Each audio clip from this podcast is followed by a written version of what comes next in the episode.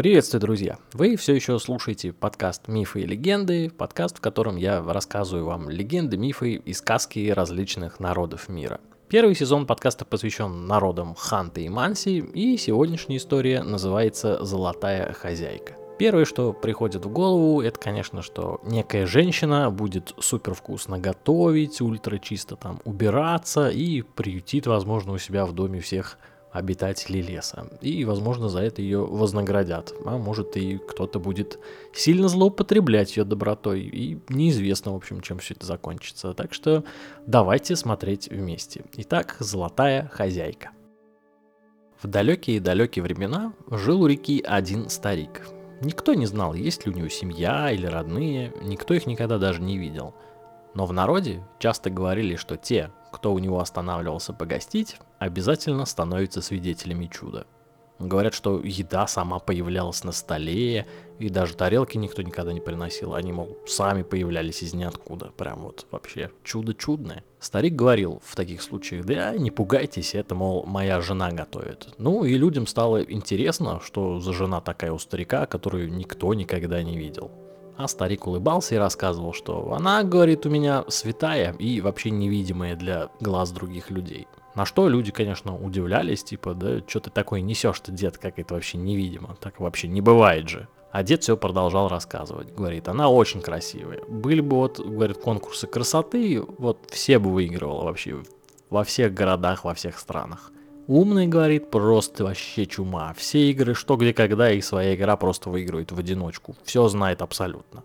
Ну а работящая какая, у, вообще просто дел по дому вообще не остается никаких. Вот просто вот сижу в PlayStation играю. Все сама делает. Хотите, говорит, такую жену, тогда вот молитесь, и вам воздастся. У старика тогда много завистников появилось. Ну, еще бы, всем подряд болтать про чудо чудное. Странно было бы, если бы они вообще не появились. И вот однажды ниже по течению реки жила одна семья, в которой было два сына, и которые узнали всю эту историю и захотели докопаться до правды. Действительно все так, как дедок рассказывает, или же все это бред не для путников. Сели они, значит, в свою лодку и погребли к старику в гости. Дед их встретил и спрашивает, ну чё к чему, пацаны, чё привело вас ко мне? Ну а пацаны отвечают, да, все нормально, дед, хотим, говорит, вот узнать, как ты тут поживаешь. Ну, старик их пригласил к себе в избушку. Проходят они в дом, садятся за стол, и старик говорит, жена, мои гости с дороги устали, накорми их и напои, а потом спать уложи. И не успел старик договорить, как на столе сами по себе стали появляться тарелки и кушни всякие, мясные, сладкие. Еды было так много, что невозможно было это все съесть. Ну, а братья переглянулись и даже спасибо не смогли вымолвить деду. Язык не поворачивался просто. Старик улыбнулся и говорит, да, вы, мол, не пугайтесь, жена у меня кайфовая, отлично готовит и все очень вкусно. Принялись они тогда есть. А любопытство все равно вверх берет, и хочется расспросить старика, как у него так получилось женой такой обзавестись. Начали они старика расспрашивать. Год, говорят, у нас дед был вообще шикардосный. Много рыбы наловили, много птицы добыли на зиму, дичи всякой набили, ягод собрали. Но вот такой еды, как у тебя, дед, у нас нет. Да и не видели мы ее никогда. Красавчик ты, дед, вообще, и жена у тебя шикарная. В общем, долго хвалили старика и жену его, и даже не заметили, как вечер наступил. Остались они ночевать у старика. Лежат, значит, братья в кровати, и один другому шепчет. «Алло, не спишь еще, э?» А другой ему отвечает, да пока нет. Тогда первый ему говорит, что-то и не увидели мы жену его, странно как-то это все. Даже не показалось ни разу, и слова от старика про нее не услышали. Что-то как-то надо решать с этим. Надо попробовать его как-то развести на правду. И придумали они, значит, разлить чай на столе. Дождались, пока старик захрапит, ну и сами уснули. Проснулись они, когда уже солнце светило вовсю. Дедок посмотрел на них и давай угорать, типа, вот вы, конечно, рассказчики. Мы, дед, много охотимся, урожай собираем, а сами к обеду просыпаются. Во что, типа, не приучали к работе, что ли? Ну, братья ничего не ответили деду. А я, говорит дед, сани вот сижу, чиню. А то, думаю, не выдержат они эту зиму. Ну и чини, подумали братья, мы тут вообще при чем? Ну, дедок встает и говорит, ладно, пойдемте есть. Встает и направляется к дому. Ну, братья, естественно, за ним пошли. Вошли в дом, и старик крикнул, «Жена, накрой нам на стол, да завари-ка нам чайку». Снова стали появляться тарелки с едой и кружки с ароматным чаем. И как только одна из кружек коснулась стола, один из братьев специально опрокинул кружку с кипятком. Услышали они тогда крики, а через минуту в воздухе показались обожженные пальцы. А еще через мгновение перед ними предстала невиданной красоты женщина. Ну, прям вот все в ней было просто идеально. Испугались тогда братья и бросились к выходу. Сели в свою лодку и умчали домой, что было сил. Вечером старик позвал жену, и когда увидел, как мелькает тряпочка в воздухе, которой была обернута обожженная рука, то решил пошутить. Говорит, а чё это тут какая-то неуклюжая птичка носится? Не хочет ли птичка это показаться мужу своему?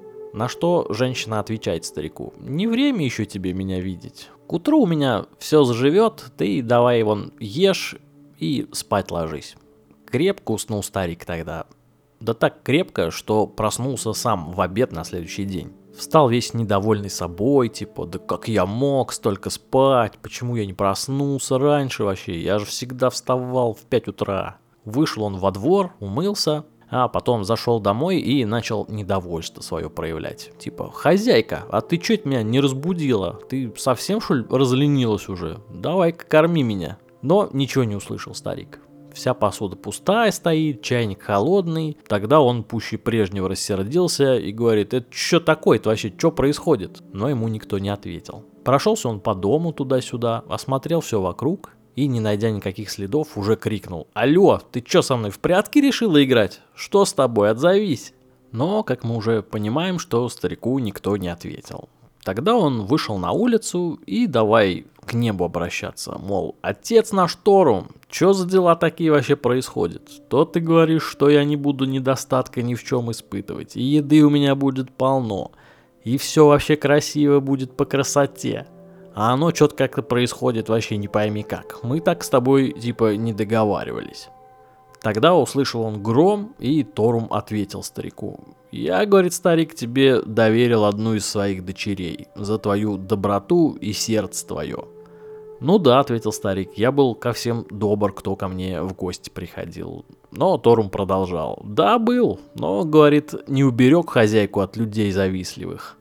Должен был охранять ее, а ты вот не смог. А потом еще слова обидные про нее говорил, да еще и в ее адрес». Она, говорит, тебе не служанкой была, а второй половинкой. Потому теперь можешь вообще идти куда хочешь, не вернется она к тебе.